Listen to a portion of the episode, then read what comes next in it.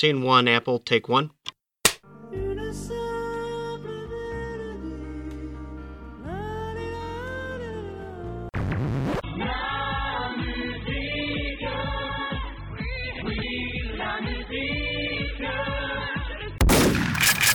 Bonjour à toutes et à tous, bienvenue dans la Mélodie du Bonheur, le podcast hébergé, euh, sauvé, montré euh, au monde par excellence. Euh, Aujourd'hui, nous ne sommes qu'à deux, en tout cas pour la première partie de, de ce podcast, pour parler d'un album, à vrai dire, un peu, un peu peut-être dont il est un peu difficile de parler. Je pense qu'on sera tous les deux d'accord là-dessus, mais on avait envie de- d'en parler, d'autant plus que le musicien dont on va parler n'est pas très connu. Il s'agit donc de John Hassel, Hassel, je ne sais pas exactement, un musicien, d'ailleurs trompettiste à la base américain, qui vient donc de sortir un album qui s'appelle euh, Seeing Through Sound, Pentimento Volume 2. Euh, et donc pour en parler, je suis avec Martin. Bonjour Martin. Bonjour Pierre, je suis effectivement là pour en parler avec toi. C'est marrant parce que euh, on disait la même chose, hein, toi t'étais pas là, mais on disait la même chose d'un autre album euh, euh, il y a pas très très longtemps puisque c'était quand on parlait du euh, Planète 1999, la sortie euh, la sortie PC Music, euh, où on a passé un peu tout la, toute l'émission à dire c'est quand même pas facile de parler de cet album, Euh, il y a des choses qui échappent etc. Alors les gens vont commencer à croire que c'est une excuse pour euh, pour justifier euh, no- no- notre capacité à, à parler de la musique, mais on, on vous promet que ce n'est pas si simple.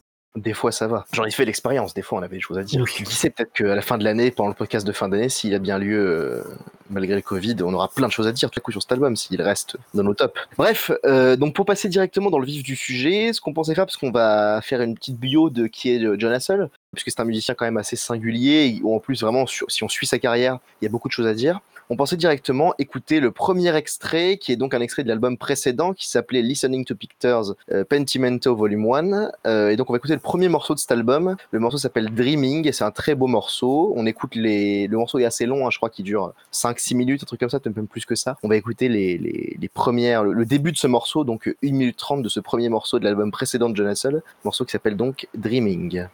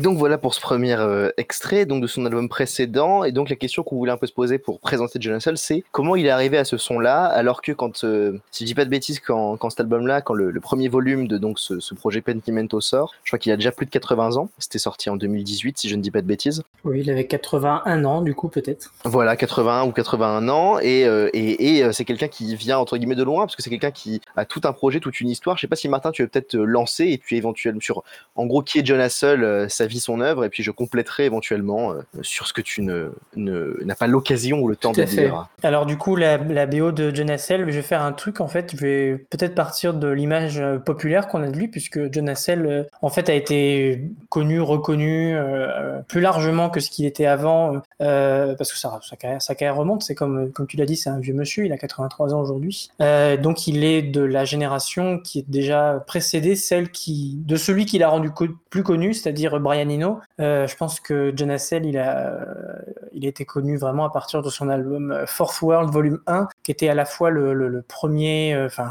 bon, symboliquement, c'est marqué dans le titre, hein, mais le, euh, comment on dit, espèce d'acte fondateur de son concept de Fourth World qu'on détaillera plus tard. et en même temps, oui, sa première collaboration avec, Brian Eno, donc, qui lui, à l'époque, c'était en 80, donc jouissait d'une 81 Non, je crois que c'est 80. Bref, en tout cas, voilà, c'est dans ces, dans ces eaux-là, mais voilà, Brian était déjà euh, entre Roxy Music et sa carrière solo et ses travaux de producteur qui étaient déjà bien commencés. Voilà, Brian c'était quand même un gros nom, donc euh, il faisait beaucoup de, duos aussi. Donc là, voilà, son duo avec John Hassel, je pense que c'est ce qu'il a lancé. Euh, enfin, entre guillemets, ce qu'il faisait déjà des choses avant. Mais je sais pas si toi ou moi, moi, je sais que j'ai pas écouté. Ce qu'il faisait avant Fourth World, j'ai, je connais un petit peu, World Volume 1, mais je connais pas tellement ces deux albums qu'il a fait auparavant et ses collaborations. Moi, j'ai, écouté Vernal Equinox, et Vernal Equinox, c'est vraiment très très bien. Moi, je recommande de l'écouter. C'est, on en parlera peut-être après. L'album vient d'être remis en ligne, etc., remasterisé ou je sais pas quoi. Enfin, il me semble. Hein. Et c'est un album vraiment, vraiment incroyable. Hein. Franchement, je, je, conseille vraiment de l'écouter. Je veux bien le croire. Après tout, du coup, en continuant par là, en fait, c'est un élève de Stockhausen, Stockhausen, Stockhausen. C'est un élève de lui et euh, il a été, en fait, il a été présent dans pas mal de, choses, notamment il, faisait partie du, euh,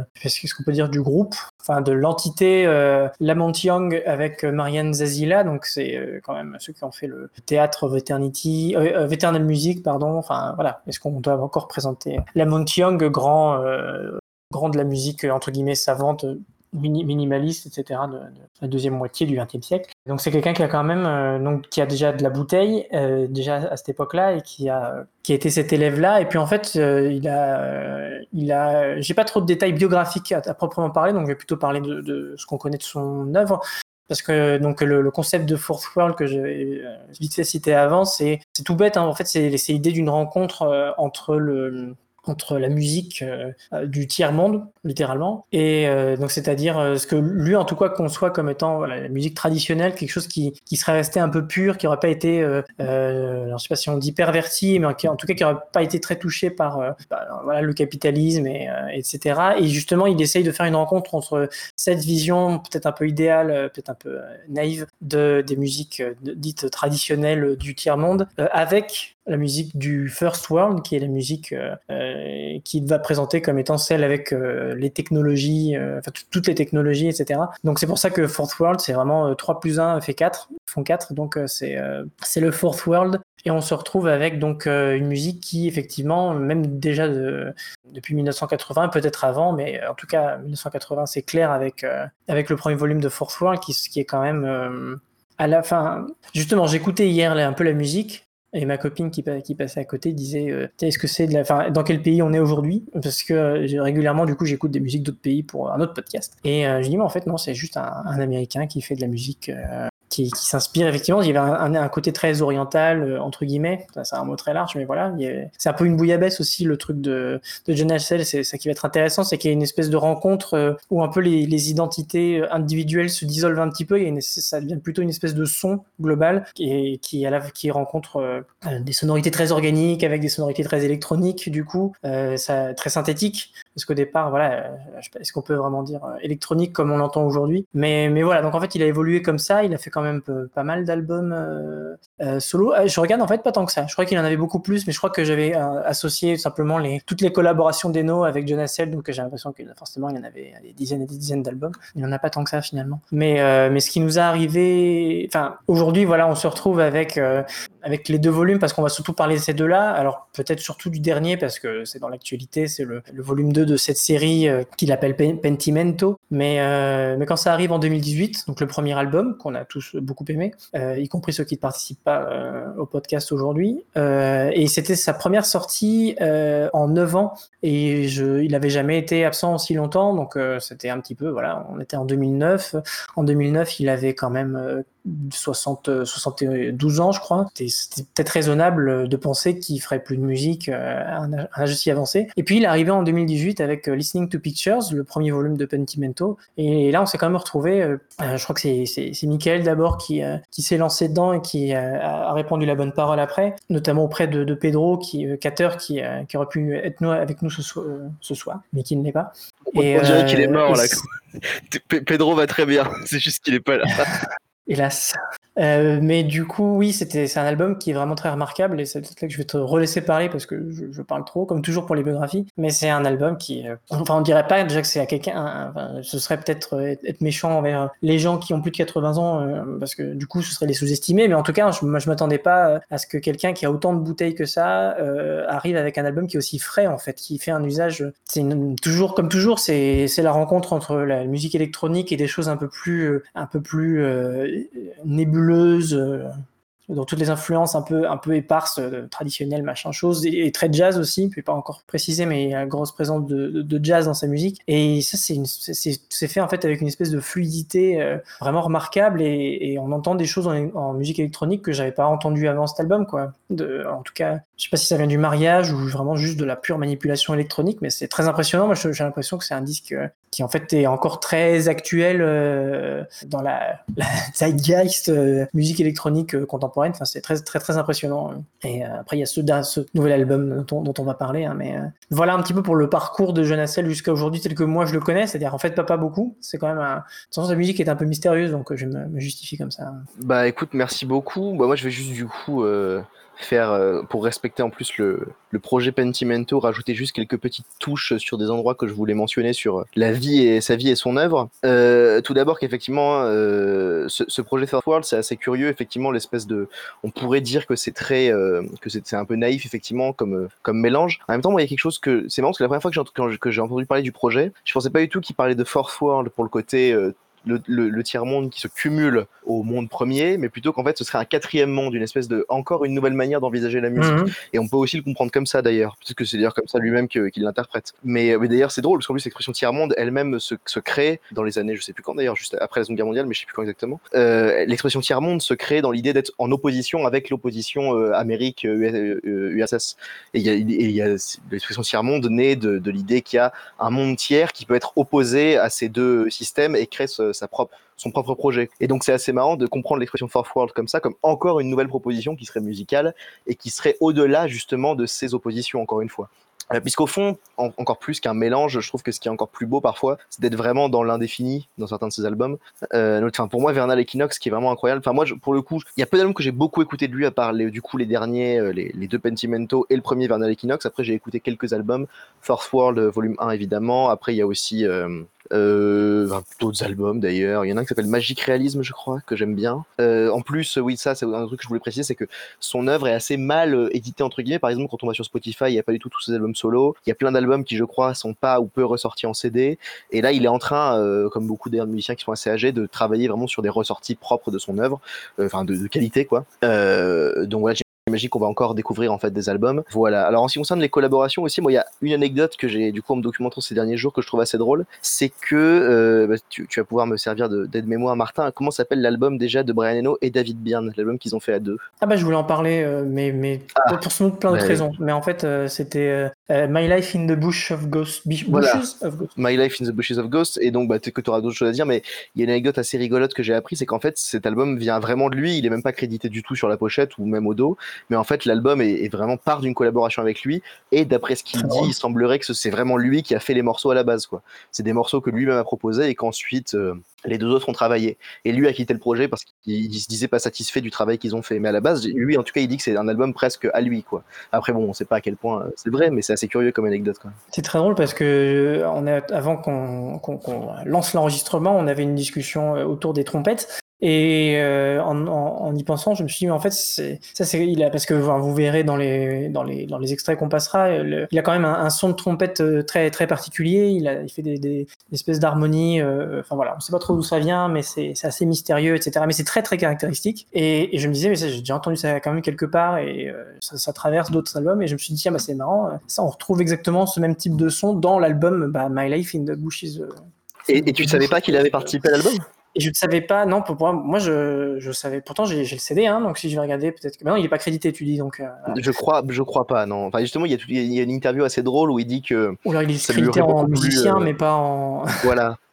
Et exactement, je pense que c'est ça, il doit être crédité comme joueur de, enfin comme jouant de la trompette sur certaines pistes. Ouais, En fait, c'est drôle parce que justement dans l'interview que j'ai vue, il dit qu'il aurait beaucoup aimé être crédité comme auteur de l'album, enfin comme l'un des musiciens principaux de l'album, comme l'un des auteurs, voilà, disons ça, parce que ça lui aurait fait beaucoup d'argent et que c'est jamais quelqu'un qui a eu beaucoup de succès, euh, succès commercial. Ouais, Euh, Même si finalement il n'est pas très satisfait du résultat, il aurait quand même. Voilà, bah, je crois je, je, je pense pas qu'il déteste l'album, c'est juste que, c'est juste que voilà, c'était pas ce qu'il voulait faire lui, mais du coup, l'anecdote est assez drôle. Il a pas du tout l'air euh, insatisfait. D'ailleurs, il, il a collaboré, je crois, avec Brian Eno ensuite, et je crois qu'il est encore ami avec Brian Eno. il y a pas de souci. bah.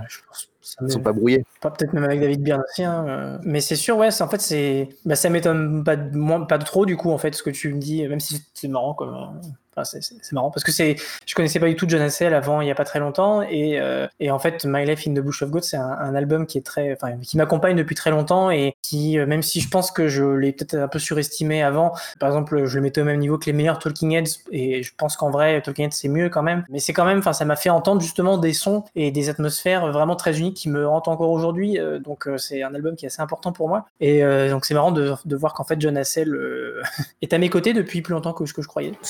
C'est euh, émouvant.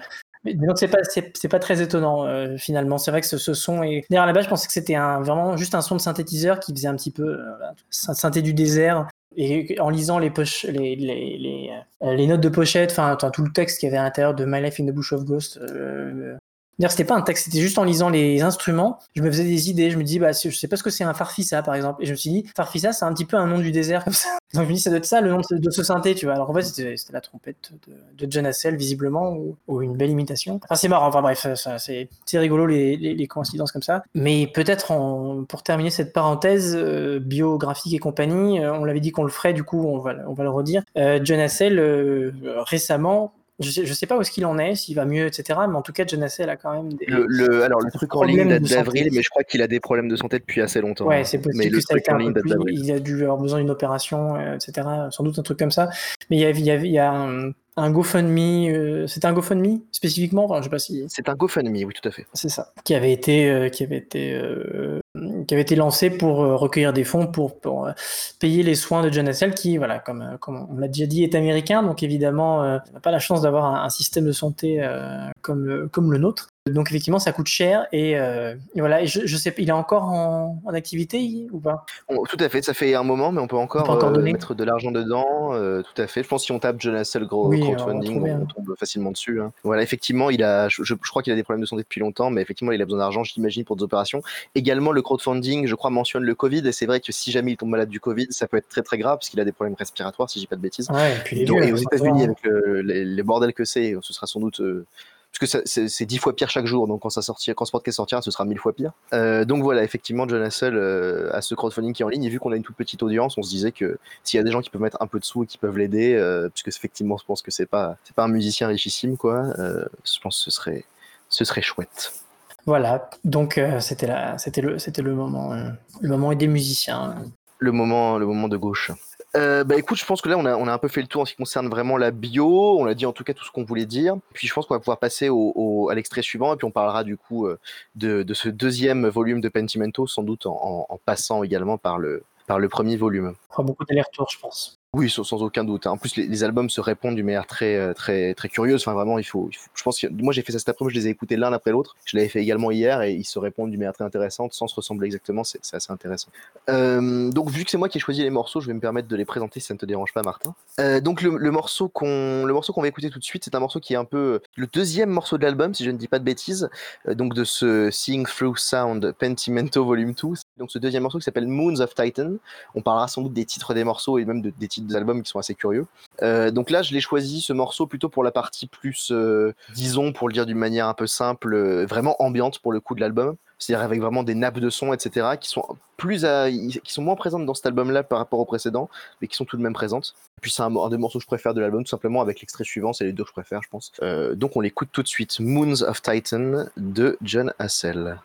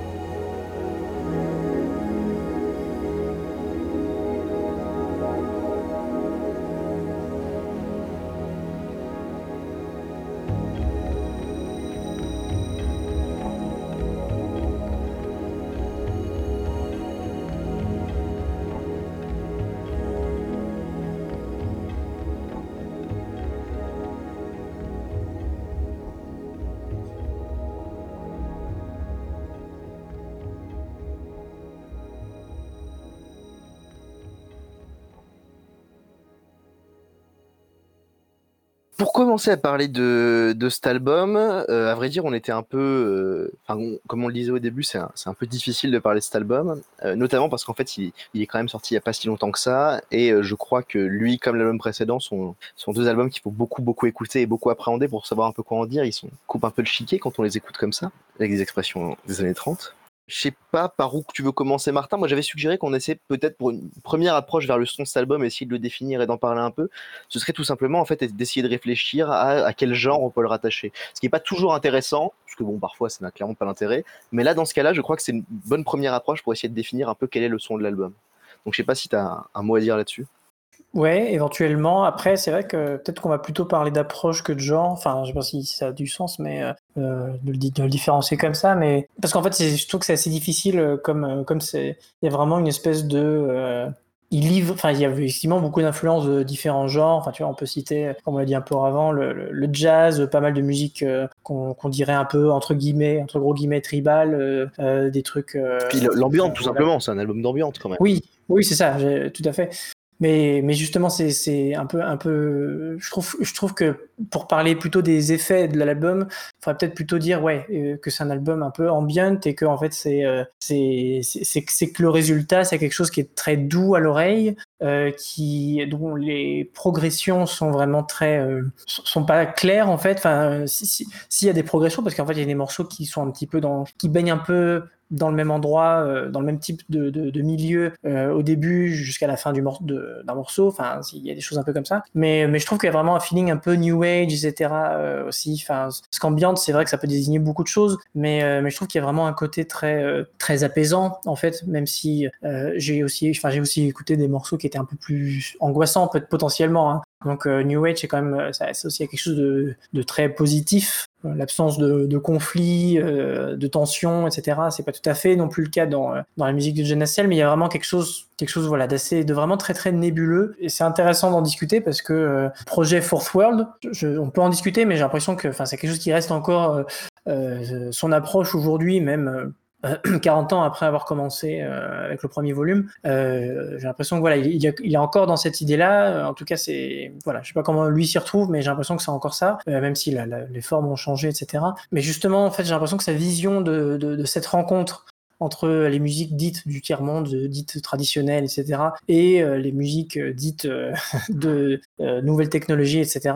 C'est intéressant parce que ça, aurait pu donner plein de choses, en fait. Si tu dis ça et que tu t'imagines, sans avoir écouté un seul disque de Genesel, et que tu dis, bon, voilà, cette rencontre-là, tu, peux t'imaginer plein de choses, mais lui, sa vision de cette rencontre-là, j'ai l'impression que c'est de, euh, je sais pas comment dire ça, mais dis des termes qui peuvent paraître un peu péjoratifs qui me viennent, c'est ramollir un petit peu entre guillemets, mais de, de vraiment de, euh, ça va aussi avec la musique ambiante, mais euh, c'est de, prendre des choses vraiment que des choses assez assez douces à l'oreille, assez euh, d'enlever un peu un côté rêche qui peut avoir dans, dans énormément de, de, de, de genres, de styles de musique traditionnelle qui dans lesquels il va piocher, et c'est de les marier, euh, voilà, avec le jazz et compagnie d'une manière qui est qui est vraiment toujours très très douce à l'oreille et très très, euh, je sais pas trop comment le, comment le, comment mieux le définir. Mais en tout cas, voilà, c'est vraiment une, une, rencontre, qui est vraiment très très tranquille. J'ai l'impression, qui est pas, euh, c'est pas un clash quoi. Justement, c'est euh, peut-être que c'est peut-être là que justement qu'un nom comme Fourth World se, se, justifie bien comme étant un, un nouveau monde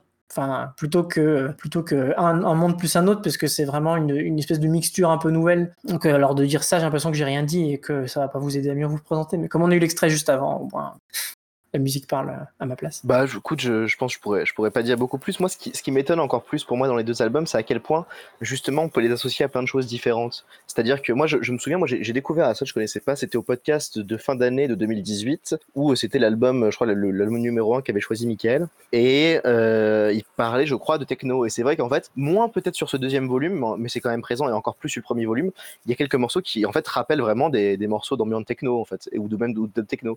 Et c'est assez amusant, en fait surtout venant de quelqu'un qui a cet âge-là, qui vient quand même d'une musique qui, qui, a un rapport avec la musique électronique, mais qui n'est pas vraiment une musique euh, de club, etc. J'ai trouvé ça assez, euh, assez étonnant. Euh, bon après moi j'y connais rien en techno donc je vais pouvoir aller beaucoup plus loin dans cette euh, proposition euh. Et il y a autre chose aussi que je trouve assez impressionnant, c'est comment par touche, par moment quand j'écoute les deux albums, j'ai l'impression en fait d'écouter quelque chose qui ressemble effectivement à du jazz. Et ce alors que je suis très très rarement convaincu par des albums qui se revendiquent du jazz aujourd'hui. Que ce soit des trucs de jazz franchement ou alors des, musiciens qui ont un, héritage jazz et qui se rapprochent du jazz. Mais vraiment quand je l'écoute lui ça me semble évident et notamment puisque je trouve qu'on sent en fait, je sais pas à quel point parce que moi en plus je suis pas du tout musicien donc je vais avoir du mal à être bien précis, mais il a, il a toujours revendiqué l'héritage de Miles Davis, euh, et notamment en disant des choses assez drôles. Notamment, il dit souvent que Miles Davis, s'il avait continué à faire de la musique, il aurait très clairement fait de la musique électronique, mais entièrement. Et il, dit que c'est même la manière de faire de Miles Davis, d'arriver en studio avec des instruments électroniques, de surprendre tout le temps et de toujours se renouveler.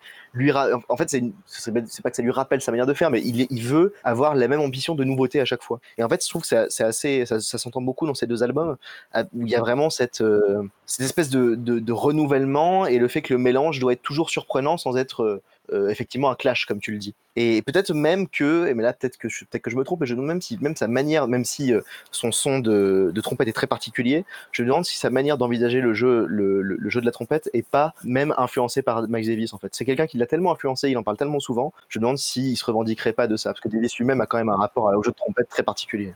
Oui, enfin, je, je suis pas un expert de Miles Davis, mais de ce que je connais, oui, ça me semble. Puis en, si en, plus effectivement il, revendique l'influence, je pense c'est vraiment pas déconnant de, penser que son jeu de trompette a été euh, en partie, enfin a été en, partie euh, inspiré, impacté par euh, par le, le, jeu de Miles Davis, ouais, par cette, manière de faire des. Enfin, je vais pas en parler parce que je suis pas expert, mais des, des, petites phrases, euh, voilà, des petites phrases à la Miles ce, ce, ce, côté en, en, ambiante en plus et très expérimental comme ça me rappelle en fait les albums les plus expérimentaux de Miles Davis à vrai dire. Donc euh, en plus ça m'étonne pas, enfin je pense à Tutu notamment ou Aura mmh. où il y a vraiment cette idée qu'il y a des nappes sonores sur lesquelles la trompette vient se placer d'une manière un peu pas dissonante mais un peu perturbante, étrange.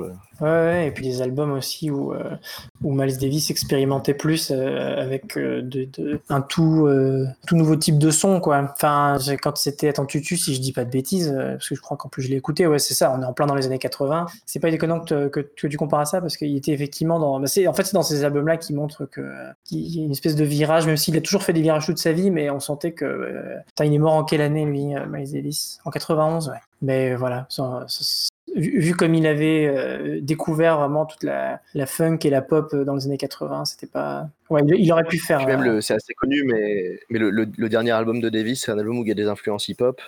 Et euh, bon, il n'y a pas ça chez John Hassel. Mais d'ailleurs, je crois que John Hassel a participé à des albums de, de rap ou de hip-hop. Il me, je dis pas de bêtises, il me semble, hein, dans les années 90, il a, il a fait ça, ou 80, je sais plus. Donc voilà, c'est quelqu'un qui se revendique dans cette idée de toujours expérimenter à partir de musiques qui sont censées être très codifiées. Donc je pense que cet héritage aussi, moi, je, l'entends vraiment dans l'album. Alors que pourtant, ça pourrait paraître très artificiel de prendre un, un, un trompettiste un peu expérimental et de dire qu'il se. Évidemment, c'est la suite de Miles Davis, mais chez lui, je trouve que c'est vraiment très fort et très marqué. Ouais, bah, il y a cette, euh, bah, justement, puisque tu parles de hip-hop, euh, il y a cet article que euh, notre ami Léo nous avait posté un peu plus tôt dans la journée dans notre, notre barre de discussion euh, spéciale Jeunessel, euh, où il y avait un, un, il y avait un journaliste français qui parlait de, euh, enfin, qui disait, bon, déjà, il disait comme nous, donner de l'argent, mais il disait aussi, écoutez cet album méconnu. L'album, c'est Dressing for Pleasure, qui est sorti en 94, et c'est un album qui a l'air apparemment d'être de, de, assez Enfin, justement, John j'ai l'impression qu'il a été quand même assez constant dans sa manière de faire les choses, même si voilà, il a toujours évolué. Son album de 2018 ressemble, enfin, voilà, est incomparable avec ce qu'il a pu faire avant. Et euh, mais il a fait vraiment un album assez particulier euh, et c'est vraiment très singulier en 94 où il y avait justement des influences plus hip-hop, trip-hop même éventuellement, des trucs euh, qui étaient aussi le jazz, mais pas du coup pas pas la même,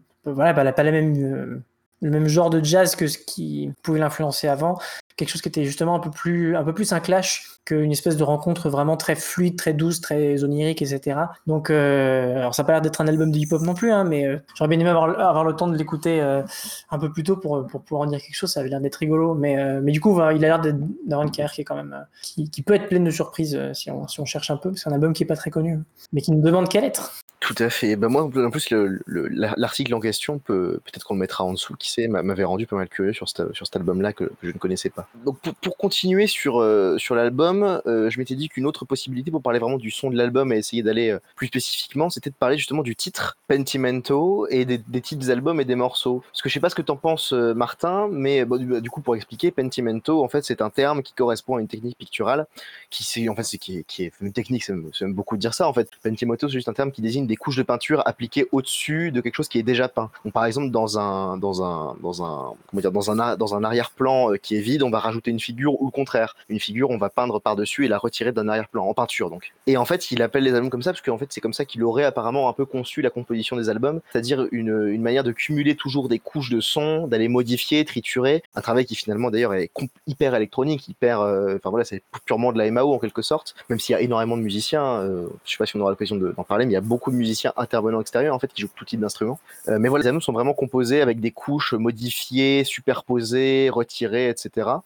Et je trouve que vraiment ça se sent en fait quand on écoute l'album. Et c'est ce qui fait aussi une des spécificités, parce que ça paraît un peu banal, mais en fait, je, je crois que dans cet album-là, c'est très très sensible. Et il y a autre chose qui m'intéressait à propos du, du titre, donc c'était que je me suis vraiment demandé, je sais pas ce que toi t'en penses, Martin, que, comment les titres Listening to Pictures et Seeing Through Sound avaient ici un vrai sens. C'est-à-dire qu'en fait, c'est très très courant dans les musiques et d'autant plus dans les musiques ambiantes, qu'en fait un, un, morceau ou un album se donne explicitement comme une illustration d'une image mentale. Sauf qu'ici, c'est pas juste pris comme acquis, euh, comme euh, ce morceau-là sera l'illustration. Euh, mmh. Tu sais, un groupe de post-rock qui a fait un morceau qui s'appelle River Through the Forest et c'est censé évoquer une rivière qui passe à travers la forêt. Ce qui, ce qui peut peut-être partir d'un acquis un peu simple. Là, j'ai l'impression qu'il y a vraiment l'idée de travailler ça et que c'est vraiment presque l'objet ou le but de l'album. Et je trouve que les titres des morceaux là-dessus sont assez euh, curieux. Il y a plein de, de, titres de morceaux qui font un peu sourire. Sur le premier album, notamment, il y a un morceau qui s'appelle Manga Scene. Ouais, ça c'est très marrant. Et en même temps, c'est vrai quand on écoute le morceau, à la fois, moi, ça m'évoque pas spécialement ça, mais qu'il ait ce projet-là est assez, euh, assez fort, je trouve. Et ce, alors que ça peut paraître un peu banal, en fait, d'avoir comme idée de créer des images mentales à partir de son. Il faut dire aussi que ces images mentales sont parfois beaucoup, beaucoup plus floues ou euh, abstraites notamment par exemple quand, euh, quand le morceau qu'on a passé là, euh, Moons of Titan, puisque du coup Titan c'est déjà une lune en fait de, Jupiter, et donc il y a l'idée de partir dans quelque chose de très astral, etc. J'ai l'impression, donc c'est assez évident, il y a ce côté New Age, et en même temps ça laisse, enfin c'est assez flou quoi, c'est pas du tout précis comme image, il n'y a pas du tout de son qui vont rapporter très très directement à ça. C'est toujours d'une manière très détournée. Tout comme le morceau qui s'appelle Her First Train, où tout à coup en fait ce titre-là donne une image très forte, et quand on écoute le morceau, on a à la fois on comprend un peu pourquoi, en même temps l'image n'est pas du tout précise. Je sais pas ce que toi t'en as pensé de tout ce que j'ai dit. Commente. Bon courage. Ben je, je t'avoue qu'en termes de, de, de, de, nom de morceaux, j'avais pas trop fait gaffe, effectivement, à part les morceaux qui. Enfin, on a parlé de Mangassine, euh, ou des choses qui sont un peu plus vagues comme Dreaming, qui, peut, voilà, qui, est un peu l'image la plus simple qu'on puisse, euh, puisse donner à quelque chose comme euh, euh Listening to Pictures ou Seeing Through euh, Sound. ouais, c'est ça. Qui sont d'ailleurs des. Je sais pas, est-ce qu'on peut appeler ça de la, de la, des titres kinesthésiques? Je sais pas si c'est le terme approprié. Oui, c'est ça. J'ai l'impression qu'on peut le dire. Bon, je vais le dire. Mais en tout cas, c'est vrai que c'est des titres qui m'interrogent et c'est un titre euh, que je peux pas non plus euh, euh, détacher de leur pochette. Bon, j'avoue que je suis plus attiré par la pochette du, du premier qui ne cesse de me fasciner encore aujourd'hui. cette espèce de, cette espèce d'image de femme bleue qui, qui est posée en sub, enfin, c'est pas, c'est quoi le terme? Superposée.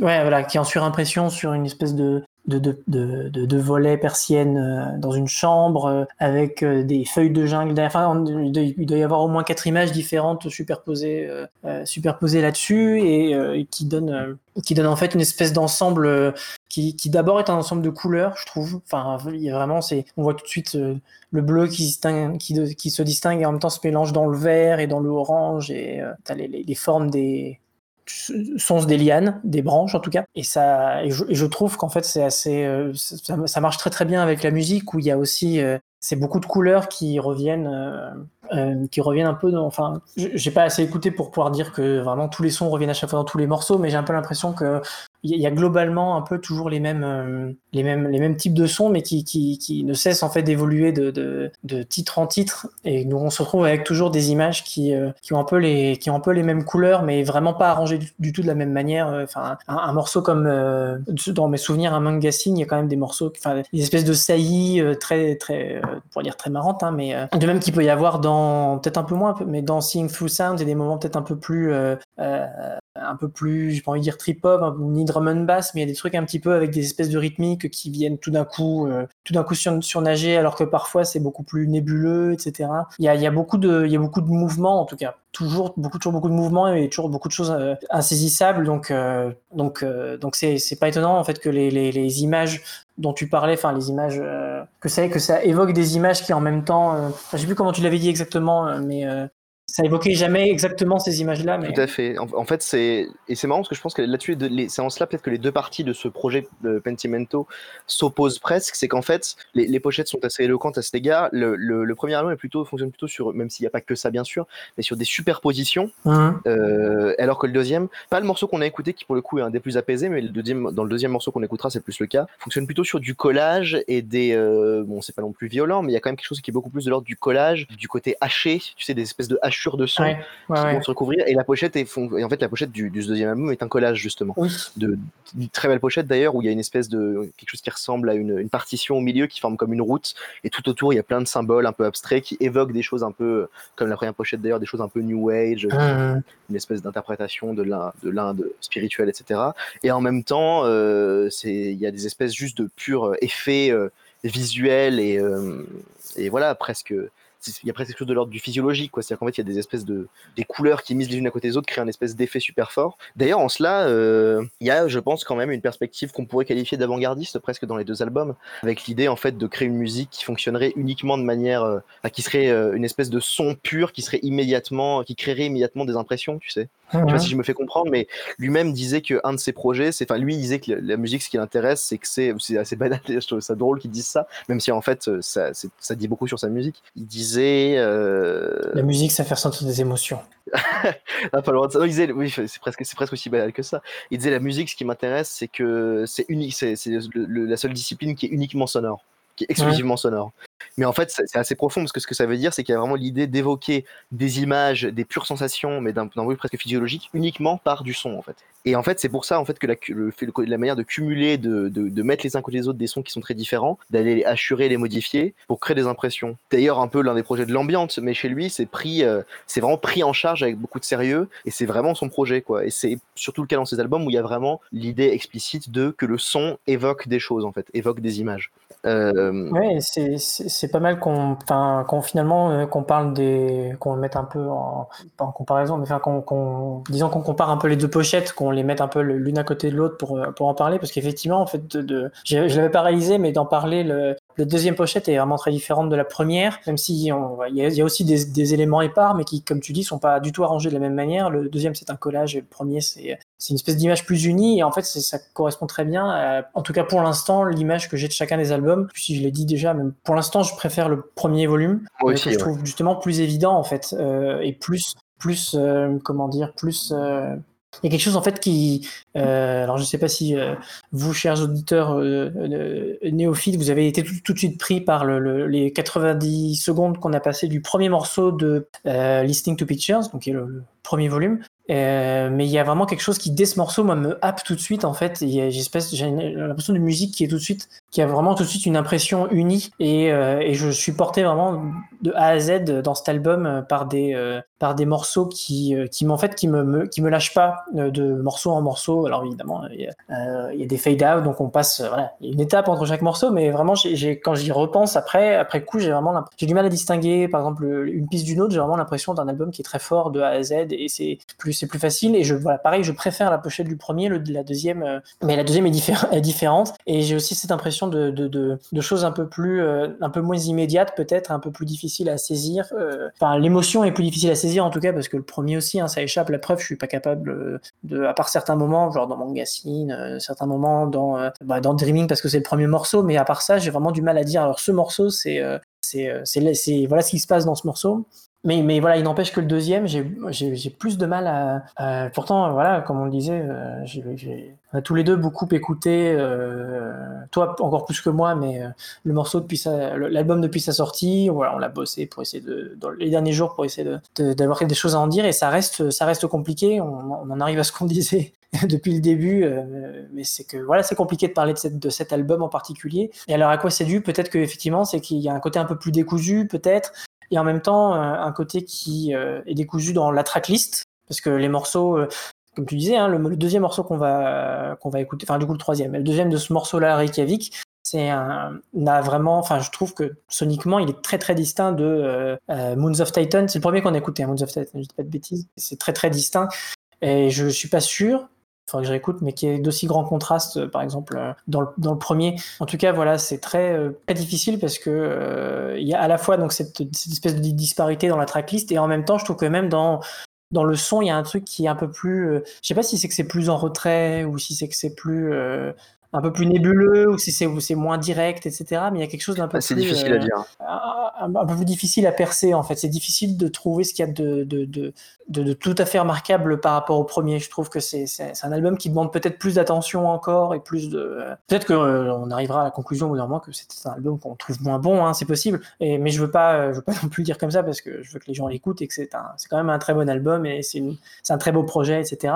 Mais j'ai vraiment du mal à, identifier très très précisément ce qui, euh, peut-être ce qui me manque dans mon appréciation de, de cet album, ce qui, ce qui échappe un petit peu, parce que c'est un album qui échappe beaucoup. Bah, je, je, me demande s'il n'y a pas euh, une des raisons, ce serait qu'en fait, contrairement au premier album, il y a, il y a vraiment, en fait, il y a beaucoup de morceaux qui sont très courts déjà. Euh, par rapport au premier album, y a, je crois qu'il y a trois morceaux qui sont en dessous de 3 minutes. Mhm. Notamment, il y a Reykjavik qui dure 2 minutes 16 et le suivant qui dure moins de 2 minutes. Et il y a vraiment quelque chose de beaucoup plus assuré, beaucoup plus particulier, euh, beaucoup plus découpé. C'est marrant parce qu'on disait qu'il n'y avait pas de clash. Et en fait, il n'y a pas de clash entre les différents genres abordés qui se mélangent d'une manière très, très simple et très sobre. Mais par contre, les morceaux sont. C'est vrai que dans, dans chaque morceau, dans chaque morceau, c'est vrai que ça, ça, reste très euh, fourth world, très fluide, très, euh, très, très tout ça. Mais t'as raison. Enfin, vas-y, continue ta pensée. Oui, et je, disais qu'en fait, à l'intérieur des morceaux, parfois, il y a quand même des espèces de chocs, mais qui sont en fait, euh, surtout dans cet album-là, beaucoup moins dans le premier, mais dans celui-là, t'as vraiment quelque chose de, en fait, je me retiens un peu du système depuis le début parce qu'il veut un peu rien dire dans ce cas-là, mais presque une idée de déconstruction en fait. T'as vraiment l'impression dans cet album qu'il y a vraiment des nappes fluides, des morceaux, des pistes prises séparément qui ont été découpées, euh, modifiées, triturées, etc. Et c'est assez impressionnant finalement d'ailleurs parce que ça prouve que en fait les deux albums dépendent vraiment du même projet et en même temps ils se ressemblent pas du tout. Enfin, c'est assez, assez impressionnant finalement. Ben oui, et en fait ça laisse un petit peu songeur pour la suite parce que est-ce qu'il a déjà annoncé euh, combien de volumes il voulait faire? Alors je, crois, il me semble vraiment qu'il y aura que ces deux-là parce qu'il me semble, je dis pas, ah qu'en fait quand le premier est sorti euh, il a dit qu'en gros il y aura un volume 2 et partir des tracks qu'il n'a pas gardé et, ou alors dont il n'est pas encore convaincu, dont il n'est pas encore euh, satisfait. Et donc en fait, ce, et ce qui d'ailleurs est marrant parce qu'en fait il y a une impression de modification de, de, modification numérique encore plus profonde et fine dans cet album que dans le premier en fait. Ce qui est peut-être un peu faux, peut-être que c'est créé par le découpage en deux. On a presque l'impression que les tracks du premier étaient des morceaux qui fonctionnaient euh, d'eux-mêmes et qui allaient un peu de soi, et que là sur ce deuxième il a fallu beaucoup travailler pour arriver à ce résultat et ça explique peut-être le temps entre les albums aussi, parce qu'il s'est donc passé deux ans entre les, entre les deux albums. C'est l'album des B-sides. Voilà, bah, c'est bien quand même. oui, mais c'est vrai, c'est vrai que j'avais, j'avais, en fait, ça éclaire. Faut, faut pas trop coller non plus à, cet énoncé, hein, mais euh, faut pas tomber dans le piège. Mais euh, c'est, ça éclaire plus de savoir ça. En fait, je savais pas que, ou, alors j'ai oublié que les morceaux qui préparaient pour le deuxième étaient des morceaux qui n'étaient pas encore euh, à l'époque où en tout cas le premier volume est sorti où il n'était pas encore satisfait, etc. Il y avait encore du travail à faire. Parce qu'en fait, c'est vrai que c'est, peut-être pour ça que c'est des morceaux qui nous semblent moins évidents aussi, c'est que c'est des morceaux qui peut-être lui semblaient moins évidents à la base. Donc le, travail a été différent, la résolution euh, des, compositions du coup était différente aussi. Euh. Bah écoute, je me dis, puisqu'on a du mal à en parler comme on n'arrête pas de le dire, peut-être qu'on va pas non plus euh, trop épiloguer. Je crois qu'on a déjà dit beaucoup de choses sur Assol et sur l'album. donc je proposais qu'on écoute le deuxième extrait de cet album et puis qu'on passe à une conclusion avant de passer au quiz, ça te va? Je suis tout à fait d'accord avec toi. Et bah nickel, et bah écoute, on va écouter donc ce, cet autre extrait, donc beaucoup plus court, qui moi est peut-être le morceau que je préfère de l'album, qui s'appelle donc Reykjavik, qui est donc la, le titre correspond à la capitale de l'Islande. Je pense que c'est assez éclairant quand on sait ça. Euh, donc on écoute ce morceau qui est effectivement plus court, qui dure 2 minutes 17 et qui est assez, je trouve en tout cas, euh, bien que ce soit pas extrêmement brutiste ou quoi, assez intense. Euh, on vous retrouve dans 2 minutes 17.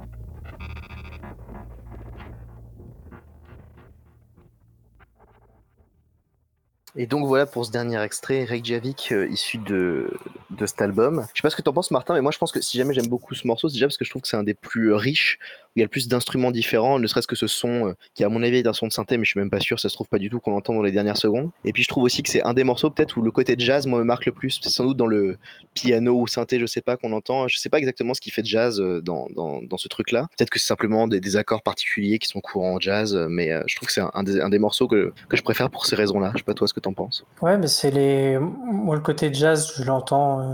C'est marrant de, de, de, de, le prendre par des petits bouts comme ça, mais c'est des. J'ai envie de dire le vibraphone, mais je sais pas si c'est ça. Enfin, c'est le, le, pas, ça pas ça, mais c'est espèce de, son de clavier derrière qui, qui, qui fait des, qui, qui utilise des, des, pas, pas, des, des, harmonies, des trucs machin chouettes qui, qui font très jazz, oui. Euh, mais, mais je dirais que c'est le, le côté un peu clavier, ouais, avec en même temps. Et en même temps, pourquoi pas parler de, de la rythmique? C'est vrai, hein, qui. Moi, je pense plus à, à, des, des, trucs un peu plus ID, IDM, tu vois, genre juste simplement de la musique électronique euh, avec, euh, avec des, des, des, polyrythmes, des machins, etc., des, rythmiques un peu recherchées et compagnie. Mais, mais après tout, c'est aussi le cas du jazz, euh, d'avoir d'avoir des rythmiques euh, comme ça. Donc, euh, c'est globalement un morceau très jazz, hein, c'est vrai aussi. Et c'est aussi, bon, après tout bêtement, un, morceau, un des morceaux qui ressort le plus, ça tu l'as dit dans ton introduction, hein, mais c'est un de ceux qui accroche le plus l'oreille aussi. donc, c'est et puis il est court aussi, donc peut-être on, on, se perd un peu moins dedans, même si c'est aussi le jeu de John Hassel hein, de se perdre dans ses morceaux et, euh, et souvent ça marche très bien. Mais c'est vrai que c'est un morceau qui, qui, qu'on retient plus facilement. En plus, il a ce titre, Reykjavik. Euh...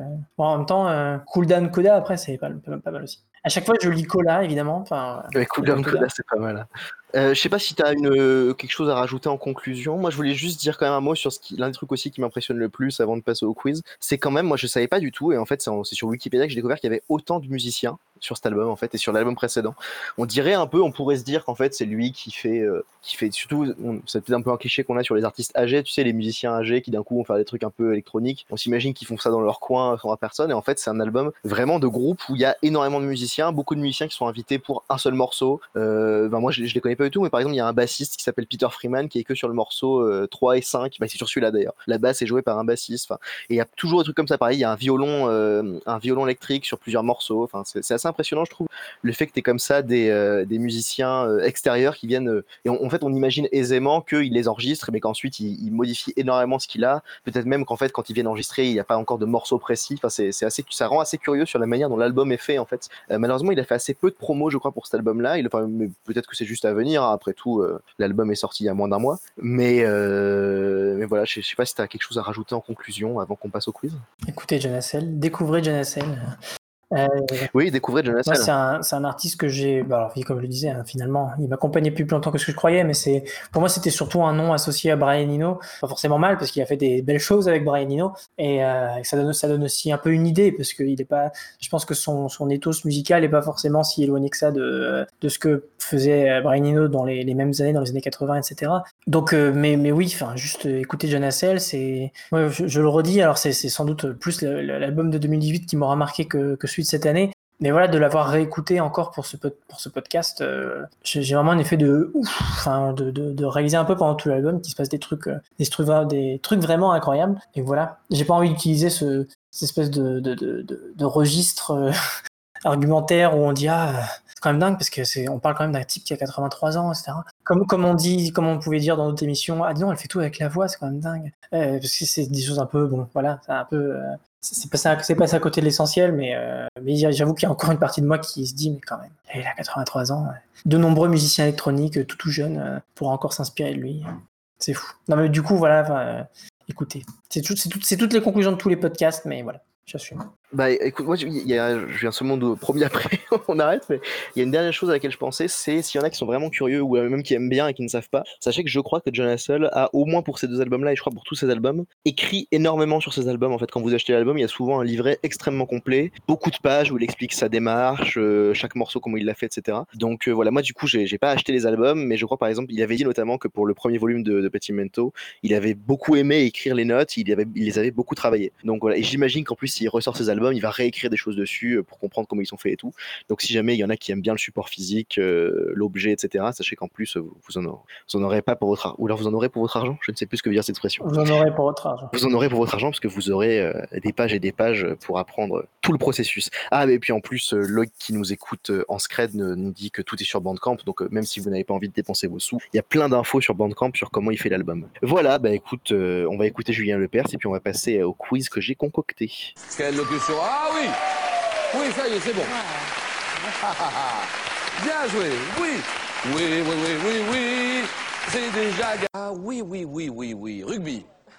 Ah ouais, ouais, ouais nous avons donc deux personnes qui nous rejoignent pour ce quiz qui s'annonce animé, n'est-ce pas? Il y a euh, d'abord, donc comme je le disais, il y a Loïc qui est là pour participer au quiz. Bonjour Loïc. Salut. Ça va bien Loïc? Oui, ça va. Il fait moins chaud, donc ça va. Ah bah oui, juste avant le, podcast, tu disais que tu avais écouté le premier volume de Pentimento, est-ce que c'est bien? Euh, Non, le deuxième. J'ai écouté celui, celui, sur lequel vous faisiez euh, l'émission. Ah d'accord, mais c'était bien du coup ou pas?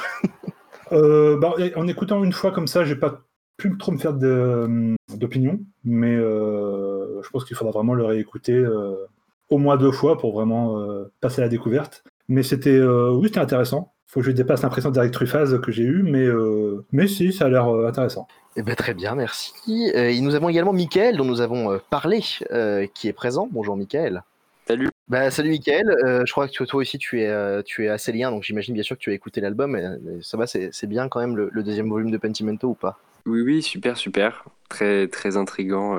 effectivement, c'est encore un peu frais et tout je vais le laisser mûrir tout ça. Peut-être qu'au podcast de fin d'année, on aura plein de trucs à dire dessus tous. Euh, en ce qui concerne effectivement le thème, comme tu le signalais en off, Michael, euh, en fait, c'est pas vraiment le thème, je vais vous expliquer. Donc voilà, donc ces deux albums, Pentimento volume 1 et 2, fonctionnent comme un diptyque. Et donc du coup, j'ai choisi des. Ce que j'ai fait, c'est que, euh, également ça fonctionne comme un diptyque, c'est des albums qui fonctionnent sur des couches mises les unes au-dessus des autres, etc. Euh, et donc du coup, ce que j'ai fait, c'est que j'ai pris euh, des groupes qui ont sorti des diptyques, donc deux albums qui se répondent albums qui sont l'un ou l'un et la suite de l'autre, ou alors euh, l'un va avec l'autre, etc. Et je les ai euh, superposés. Donc j'ai pris, euh, je vais vous donner un exemple puisque j'ai failli le faire mais je l'ai pas fait. J'ai pris un, morceau de Ilmatic et un morceau de Stillmatic de Nas et je les mets les uns sur l'un sur l'autre. Et donc ce qu'il faut que vous me donniez à chaque fois, c'est le nom de l'artiste ou du groupe et que vous me donniez non pas le, nom du morceau ou des deux morceaux que j'ai accumulés, mais vous me donnez le nom de l'album en fait, des deux albums. Donc par exemple, si jamais vous, vous écoutez les, les, les les deux morceaux de Nas, un morceau de Ilmatic un morceau de vous me dites que les deux albums c'est euh, Ilmatic et Stillmatic, et vous me dites que l'artiste c'est Nas. Voilà, est-ce que vous avez compris? En gros, on va avoir un point à chaque fois parce qu'on va tous dire le nom de l'artiste. Bah, mais honnêtement, c'est un quiz facile, et je pense que les albums, vous pouvez grave les avoir. Euh, alors je précise que euh, le premier morceau, il y a deux artistes. Voilà, donc on va commencer fort. Vous avez un point par artiste sur le premier morceau. Tous les autres, il y a un seul artiste, hein, mais sur le premier morceau, il y a deux artistes différents. Donc vous me donnez les deux artistes. My body is a My body is a My body is a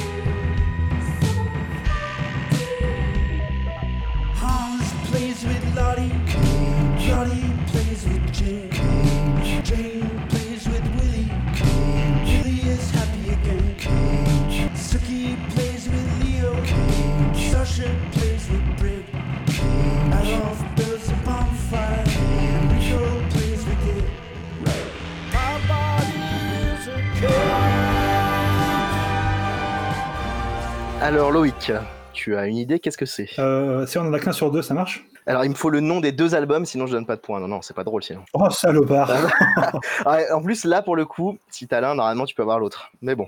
Donc alors, quelle est ton idée? Bah, Si tu me dis comme ça, je dirais Win Butler et Régine Chassagne. bah, euh, pas du tout. Ah bon? Non, non. Bon, bah, euh, enfin, je, je, vais pas te le donner, mais t'es très proche, mais je vais pas te le donner. Euh, du coup, je, je, relance, à moins que Martin t'ait une proposition maintenant?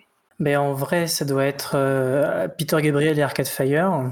Et du coup, c'est les deux albums, c'est Scratch My Back et Scratch Yours. Tout à fait, bah, trois points directement, parce que là j'avais bien dit que les, deux artistes, il y a un point par artiste. Par contre, les albums, euh, oui, t'avais peut-être pas compris, mais c'était euh, un point par artiste là, mais euh, un point seulement, c'était les deux albums. Oui, oui, non, mais je pensais, oui, oui mais je m'étais dit que vu que c'était ton premier, qu'il y avait deux artistes différents, je m'étais dit que j'aurais pu avoir un point, mais comme t'as dit qu'il y avait. Ah J'avais pas vu de. De toute façon, c'était pas Will Butler, c'était Arcade Fire. Bah oui, mais il est dedans. Oui, mais ça ne comptait pas. Non, mais la seule raison pour laquelle il n'a pas dit Arcade Fire, c'est qu'il voulait trouver les deux en même temps et il n'avait pas compris, qu'il- enfin, il n'avait pas entendu qu'il y avait deux Ah autres. bah pourtant, Enfin, j'ai bien, j'ai bien Exactement. qu'il a dit deux trucs. Mais euh, de toute façon, en même temps, j'avais bien mis Peter Gabriel. Enfin, tu vois, donc, enfin, je- on, on entendait bien Peter Gabriel. Oui, oui, mais je- j'avais pas vu Peter Gabriel. Ah, Oui, oui, bref. Et bref, bien dans ce cas, Martin, euh, Martin commence fort avec 3 points. Eh ben ouais, Euh, on va quand même écouter la fin parce que moi je suis fier de mes, de, mes trucs. Donc on va les écouter Je- en entier. Je je suis passé par là, on est toujours très fiers de, de Oui, bah oui. jusqu'au bout. J'espère que ça vous plaît parce que je suis fier de moi. Je crois que c'est pas aussi fort que les tiens, Martin, mais je suis quand même content. Donc c'est parti pour la suite de ce premier extrait, puis après on passera au, enfin de ce premier morceau du quiz, et après on passera au deuxième.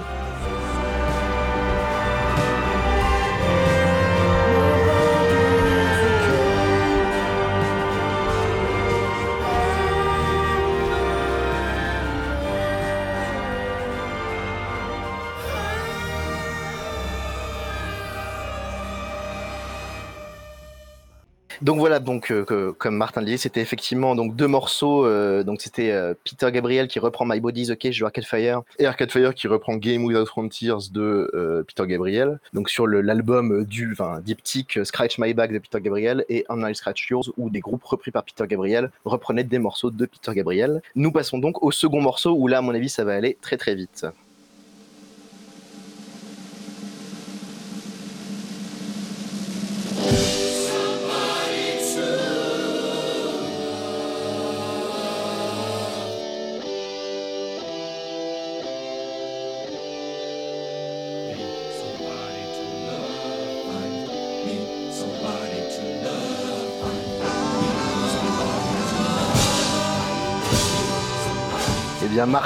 Euh, semble être euh, on fire et donc Martin vas-y balance, qu'est-ce que c'est? Euh, donc pour les albums, ça va être dur, mais c'est évidemment Queen. Et t'as pas les albums? Bah, euh, Somebody to Love, c'est sur. euh, Somebody to Love. Merde, je- tu vois, je sais même plus. Ça doit être. Enfin, bref.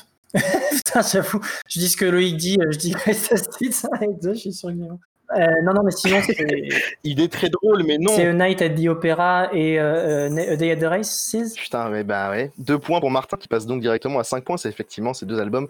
Bon, les diptyques, des fois j'ai fait un peu flou, mais là les titres se répondent tellement euh, que je ne pouvais pas euh, l'ignorer. Puis les morceaux vont très bien ensemble. Oui, j'avais oublié que c'était diptyque en fait, euh, grâce à Loïc qui m'a fait, qui m'a rappelé un petit peu ça.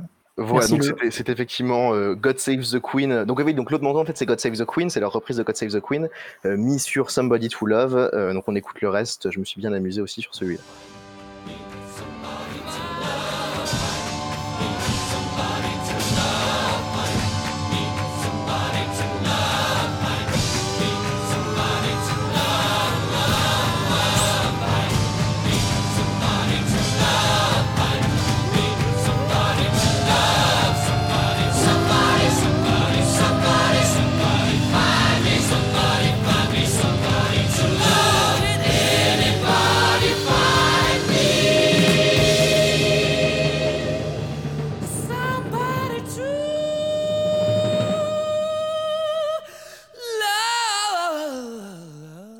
Donc voilà, on passe donc au troisième euh, morceau du quiz.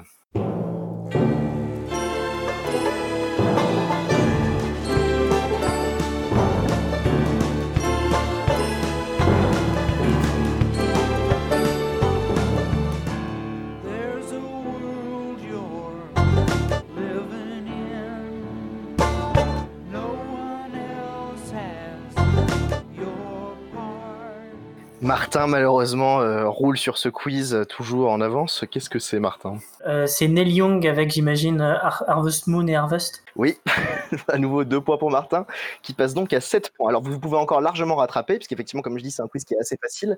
Mais là, Martin commence à, à avoir beaucoup d'avance.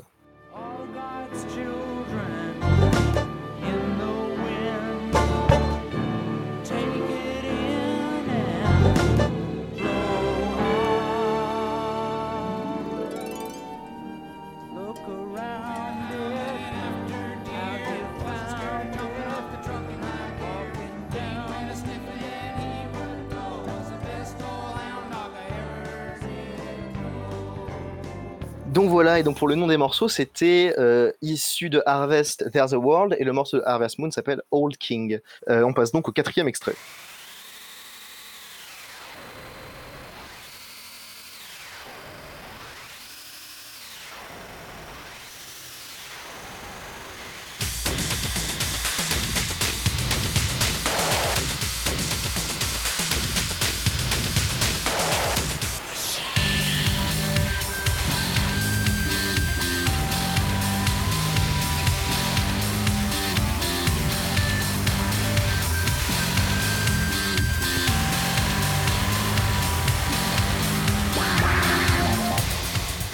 Loïc, tu as une idée, qu'est-ce que c'est? Je dirais bien euh, Nine, Nine Inch Nails. Tout à fait, est-ce que tu as les albums? Absolument pas. Eh bien, donc c'est bel et bien Nine Inch Nails. Et en fait, bon, là, j'ai un tout petit peu triché, parce qu'effectivement, c'est deux EP, Broken et Fixed, euh, qui donc se répondent un petit peu. Et en fait, Fixed, c'est qu'il s'agit de, de, remix de l'album Broken. Mais en même temps, c'est un album où quasiment tous les remixes sont faits par Reznor lui-même et les titres se répondaient trop. Donc euh, voilà, je considère quand même que ça fonctionne comme un diptyque. Et donc, du coup, les deux morceaux, en fait, je me suis un peu amusé. J'ai pris un morceau et son remake. Donc, le morceau sur Broken, c'est Happiness in Slavery. Et la le, remix fait par Reznor lui-même et quelques autres personnes euh, sur Fixed s'appelle Screaming Slave. Donc voilà, c'est un peu les deux. Je vous préviens, c'est là je me, ça fait ça fait peur à la fin encore une fois. Donc voilà, on écoute la suite et puis on passe à l'extrait suivant.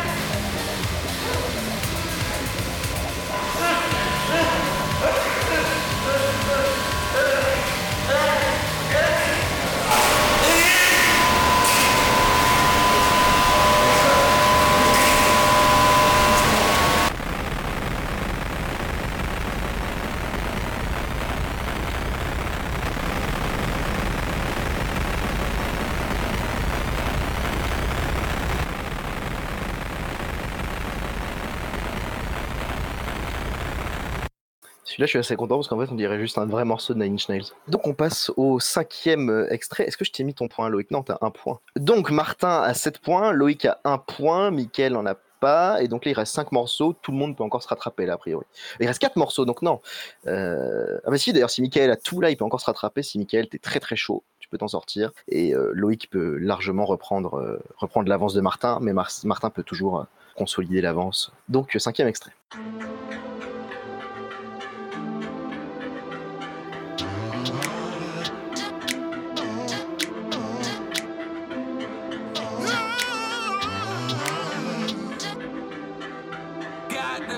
To beat my powers, and we just made a bang. Sugar, honey, iced tea.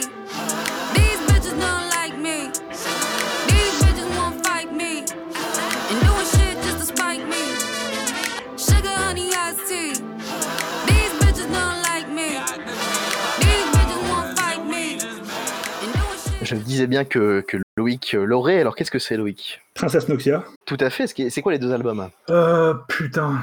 Everything Sucks et Everything. euh, Everybody's Love, un truc comme ça. Non, non, malheureusement non. C'est Everything Sucks et l'autre c'est Everything is Beautiful. Ah putain, ouais. Euh, donc je donne un point. Salaud. Voilà, deux albums qu'elle a, qu'elle a sortis cette année. Euh, et donc les deux morceaux, il s'agit de Just a Kid et Sugar Honey Iced Tea. Euh, donc deux morceaux qui sont l'un sur Everything Sucks, l'autre sur Everything is Beautiful. On écoute le reste et puis on peut passer au sixième extrait.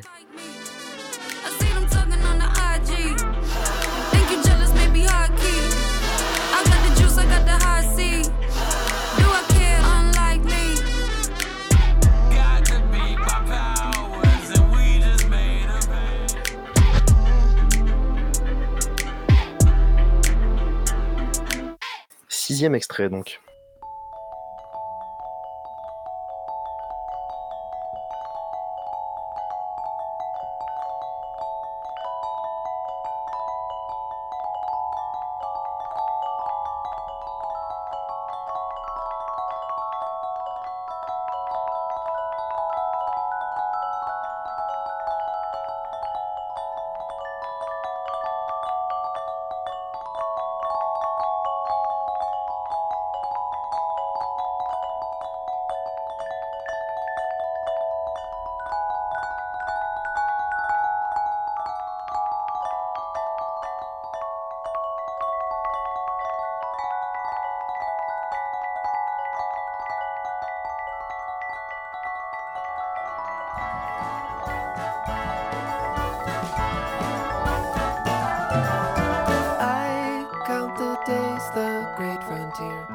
C'est Martin Tu me fais bien rigoler.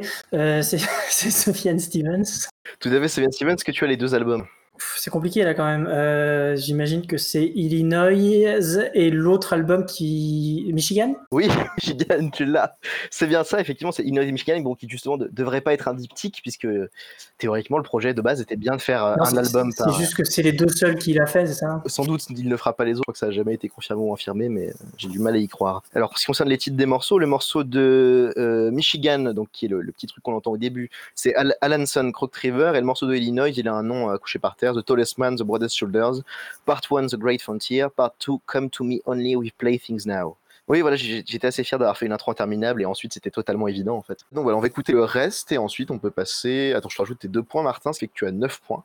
À mon avis, euh, bah non, là c'est plus rattrapable, euh, c'est très triste. Mais on va quand même jouer pour, le, pour la beauté du sport, à moins que tu décides de remettre ton titre en jeu sur le dernier morceau. Martin. Donc voilà, on écoute la suite de ce, de, ce mélange entre les deux états de Sufjan Stevens et puis euh, le septième extrait ensuite.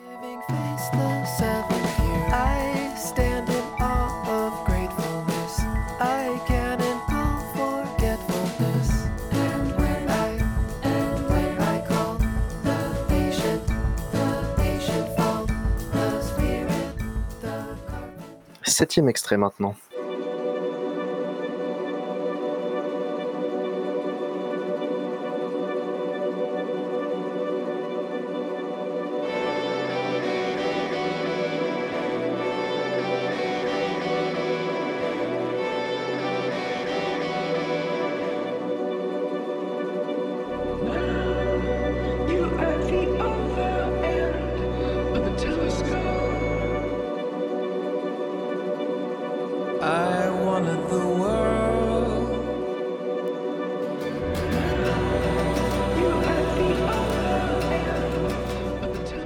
Qu'est-ce que c'est Loïc?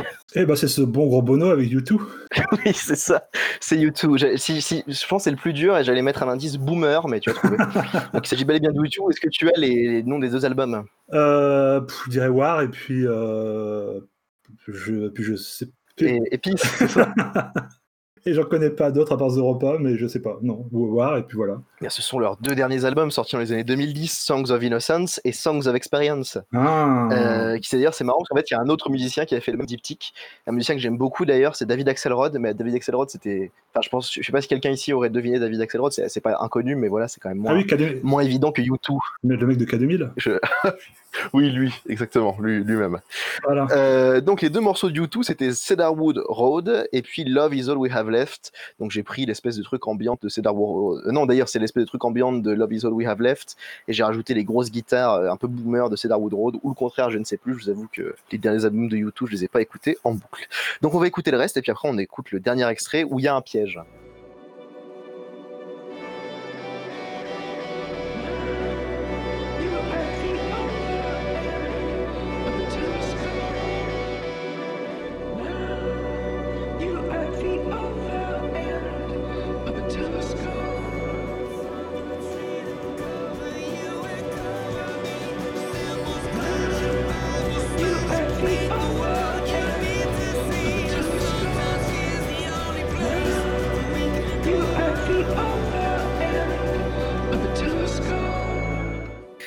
bah, en vrai, Martin, genre ça m'a vachement surpris l'autotune et ça m'a un peu donné envie d'écouter l'album aussi. Enfin, à mon avis, en fait, j'ai écouté un peu tous les morceaux de l'album vite fait pour voir et ce qui m'a vraiment impressionné, c'est à quel point les morceaux sont tous exactement les mêmes, quoi. À part genre l'intro et la conclusion, tous les morceaux des albums sont exactement les mêmes morceaux, quoi. C'est des morceaux de pop mais qui ressemblent à tous les autres. Enfin, c'était assez, euh, assez impressionnant. Enfin, à ce point, ça m'avait quand même, ça m'avait vraiment choqué, quoi. Euh, donc on passe au dernier extrait où en fait, pour être précis, c'est pas vraiment qu'il y a un piège, c'est plutôt qu'il y a une surprise. C'est pas pareil que les autres.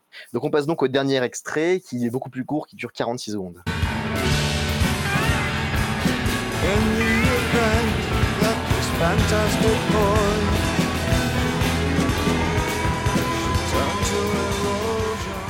Qu'est-ce que c'est, Michael? Non, mais j'ai pas réfléchi en fait, j'ai juste entendu David Bowie, mais j'avais oublié qu'il fallait trouver euh, deux albums euh, qui se répondent. Alors là, ce n'est pas deux albums, c'est trois. Ah d'accord, je, pardon, j'ai loupé un épisode. Non, mais juste, justement, je ne l'ai pas précisé, mais là maintenant je le dis. Euh, Mais du coup, ça te dit quand même rien si je te dis trois albums si, de je Bowie. réf- Ah oui, oui, les, les trois albums berlinois, Lodger, Low et, euh, et Heroes du coup. Tout à fait, et bien quand même, Michael, tu as, tu as deux points, tu ne sors pas de ce quiz les mains vides. Euh, effectivement, c'était les trois, les trois albums berlinois de David Bowie, donc trois produits par Brian Eno, Low, Heroes et Lodger. Donc on va continuer à écouter ce. Parce que là, je, là pour le coup, j'ai fait aucun effort, j'ai juste pris les parties les plus bordéliques de trois morceaux. Des trois premiers morceaux d'ailleurs. J'ai pris le premier morceau de chaque album, j'ai pris genre euh, 40 secondes au pif et puis j'ai superposé. Donc on écoute ce, ce chef-d'œuvre brutiste qui prouve que quand on écoute les trois albums en même temps, on découvre la vérité.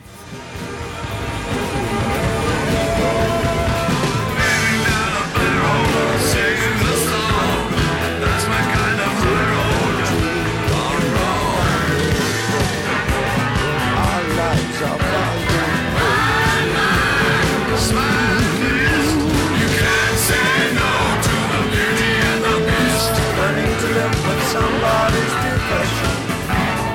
And I don't want to live with somebody's depression. Et voilà pour ce quiz. Euh, donc, bah, comme on l'a malheureusement, hein, pour le malheur de tout le monde compris, c'est Martin qui le remporte haut la main. À force de superposer des pistes pour des quiz absolument improbables, il a fini par devenir l'expert en superposition. Donc, Martin, tu passeras ton morceau de fin. Euh, en attendant, avant de conclure, on fait comme d'habitude les recommandations. Alors, euh, on va dire que c'est Loïc qui va commencer. Loïc, est-ce que tu as une recommandation en particulier cette semaine? Pas encore, non, je cherche. Est-ce que Martin, tu as une recommandation en particulier cette semaine? Tu sais que Mickaël a toujours des recommandations euh, prêtes. Michael, est-ce que tu as une recommandation en particulier cette semaine? J'espérais qu'il dirait pas ça. Mais euh, ouais, souvent, j'ai une idée assez vite, mais là, bof. Enfin, en fait, je voulais te demander euh, si Le sel des larmes est encore au cinéma, mais je pense pas. Mais Auquel cas, c'est pas trop la peine de le recommander. Euh, bah, Pas chez moi, mais à mon avis, il doit passer. Je- préfère choisir autre chose. Je ne sais pas. À Paris, il doit bien passer encore. Bah écoute, en attendant, moi je peux, je peux le faire. Hein. Bah ouais, je vais faire ça. Tiens, bah, ces derniers jours, j'ai vu, je pense que quelqu'un a déjà dû recommander ça ici. Ces derniers jours, j'ai vu les trois, la, trilogie récente de la planète des singes. Donc euh, Rise, euh, Rise, for the, Rise of the Planet of the Apes, Dawn of the Planet of the Apes et War for the Planet of the Apes. Et ces trois films vraiment très très beaux, et tous les trois pour des raisons différentes en fait, que je recommande. Le, le 1 pour le coup est, enfin donc c'est, le 1 est réalisé, je, je sais même plus comment s'appelle le réalisateur du 1. Je vais quand même regarder pour pas dire de bêtises.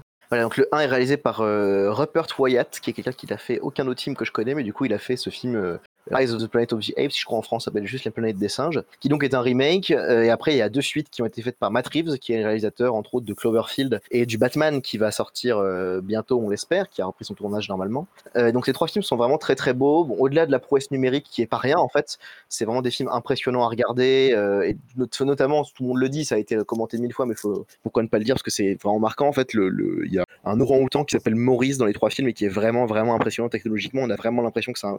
En fait, notamment sur les gros plans, on a vraiment l'impression que c'est un costume, et même sur certains plans, on a l'impression que c'est un mec dans un costume, alors qu'il s'agit toujours d'images de, synthèse, hein, avec euh, le plus souvent quand même un acteur, euh, qu'on appelle ça, mais voilà, avec des capteurs qui captent ses mouvements, et du coup, euh, on- ça fait un squelette numérique autour duquel on construit le singe. Voilà, les trois films sont très beaux, tous les trois ont un esprit assez différent, mais tous les trois ont également quand même l'intérêt d'être des blockbusters américains, qui sont assez forts politiquement, et je trouve que les deux derniers en particulier ont permis de rejouer en fait toute une partie du cinéma américain, avec des thèmes universels, et notamment ceux du western, finalement, le- les les deux, le 2 et le 3, c'est des films qui ressemblent énormément à des westerns, euh, Il y a plusieurs scènes, voire des, des plans en particulier qui m'ont fait penser à des films de John Ford ou de Bud Botiker.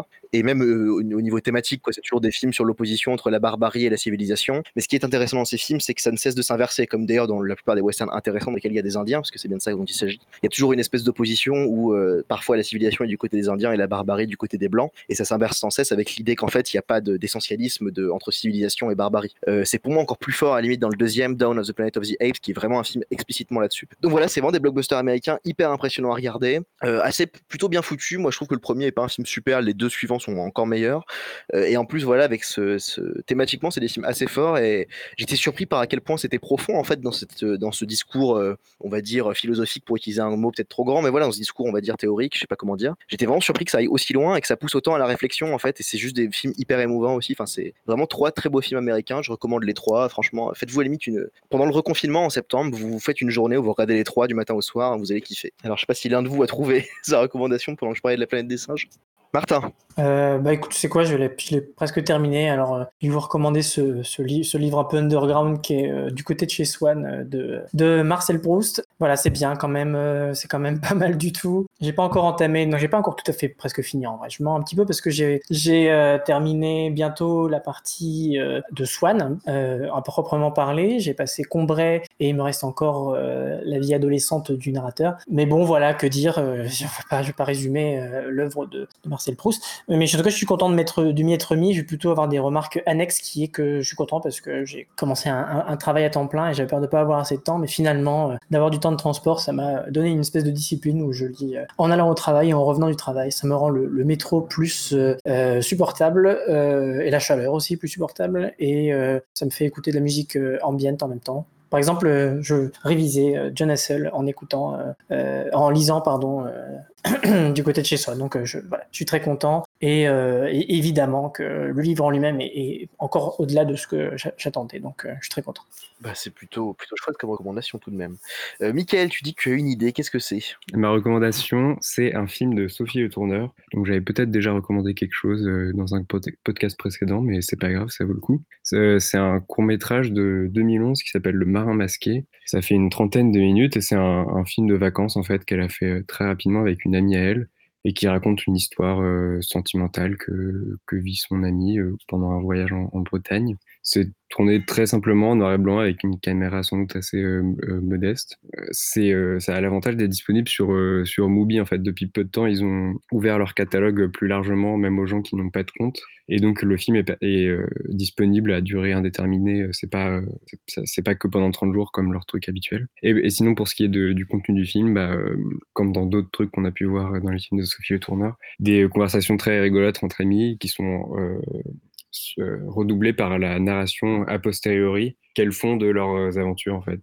Donc euh, c'est un- une superposition assez, euh, assez amusante et euh, dans laquelle on peut retrouver plein de, de thèmes chers au groupe d'amis qui, qui ont l'habitude de s'écharper pour des histoires plus ou moins importantes et avec malgré tout des moments assez émouvants pour cette raison aussi. Donc voilà, c'est à la fois très rigolo et, et très touchant tout simplement. Oui, merci Michael. Euh, D'ailleurs, j'en profite juste avant de passer la parole à Loïc pour dire qu'en plus, Sophie Le Tourneur, moi je connais pas ses films, mais euh, elle a un film qui sort là en septembre. Elle a- il y a son film énorme avec Jonathan Cohen et Marina Foïs. Et l'histoire du film, c'est juste que. Enfin voilà, c'est un couple dont la femme est enceinte et c'est une comédie là-dessus. Enfin, apparemment, c'est assez rigolo parce que le film a été fait avec une équipe hyper réduite. Enfin, le... ça me rend assez curieux. Moi, j'ai pas vu de film d'elle, mais ça a l'air super. Et donc voilà, vu que le podcast sort dans quelques semaines, juste avant, à mon avis, que ce film sorte au ciné, bah, si vous avez. Si la recommandation de Michael vous intéresse et que vous si vous voulez voir d'autres films de Sophie Le Tourneur, il y en a un qui va sortir au cinéma très bientôt. Qu'en est-il euh, de toi, Loïc Alors, est-ce que tu as une idée maintenant? Donc moi, c'est euh, Manchester Music City, un livre de John Robb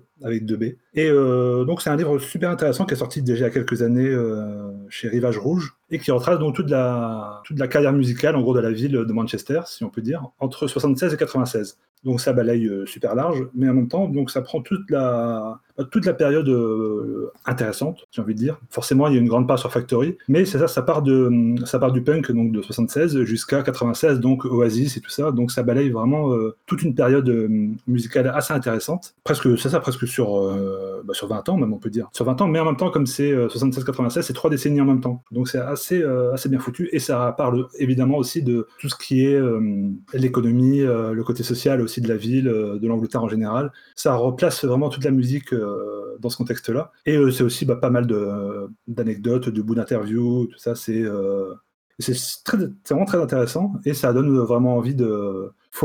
C'est en- encore une fois un bouquin, à, un bouquin à lire avec un carnet à côté où on note tout. On note les, euh, tous les noms, des, les noms des groupes, des albums et tout ça pour après aller les écouter parce que c'est vraiment presque une bible aussi. Ça marche un peu comme un dico. Il y a plein de trucs euh, dont on connaît pas. Même dans Factory, on connaît les plus connus, mais il y a toujours des trucs. euh, il y a toujours des trucs à côté desquels on est passé et c'est euh, voilà, très très intéressant. Manchester Music City 76-96. Bah, merci beaucoup, Loïc. Euh, On va pouvoir passer à la conclusion.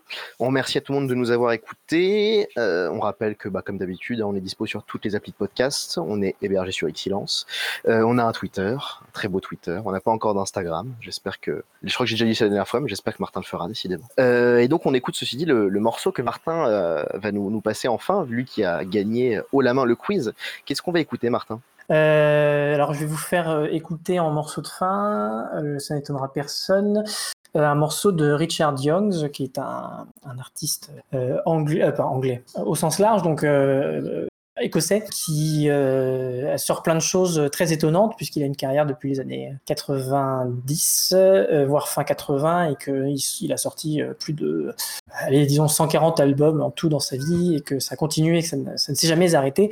Parmi tous ces albums, il y a un, album qui me plaît particulièrement qui s'appelle Beyond the Valley of Ultra Hits, qui est un album pop très rare chez lui. Il fait plein de choses très très différentes, mais un album purement de pop, c'est la première fois qu'il en faisait un. Et j'ai découvert récemment qu'il y avait une, un sequel euh, à cet album, et encore moins connu, et du coup euh, je l'ai écouté, et je vais vous en faire profiter un petit peu. C'est un, si le premier album était très pop et un côté encore euh, rock quand même présent, là c'est entièrement synthétique, donc il y a que des synthés dessus et, et la voix très reconnaissable de Richard Youngs. Donc je vais vous proposer le morceau qui s'appelle euh, The Power Come Out. Bah écoute, j'approuve euh, la suggestion parce que j'aime aussi beaucoup cet album de Richard Youngs. Et euh, bah, Tu l'as écouté? Non, ah non, j'ai cru que tu parlais de. Non, non, c'est pas sur Valley of Ultra Hits, c'est sur la suite? Et non, c'est le, le sequel. Ah bah écoute, je... J'en profite, j'en profite pour dire que Martin a fait une très belle interview. euh, écoutez l'interview de Richard Youngs sur Excellence. Lisez-la plutôt. Lisez-la plutôt. Lisez-la parce qu'elle est pas sonore, parce qu'elle est par mail, mais lisez-la. Exactement. Bon, et ben nickel. Euh, merci pour, pour cette écoute, Martin, que j'approuve. hein. Et puis, bah, écoute, on peut, on peut, on peut tous dire euh, au revoir à nos auditeurs. Au revoir. Au revoir. Au revoir. Power come out?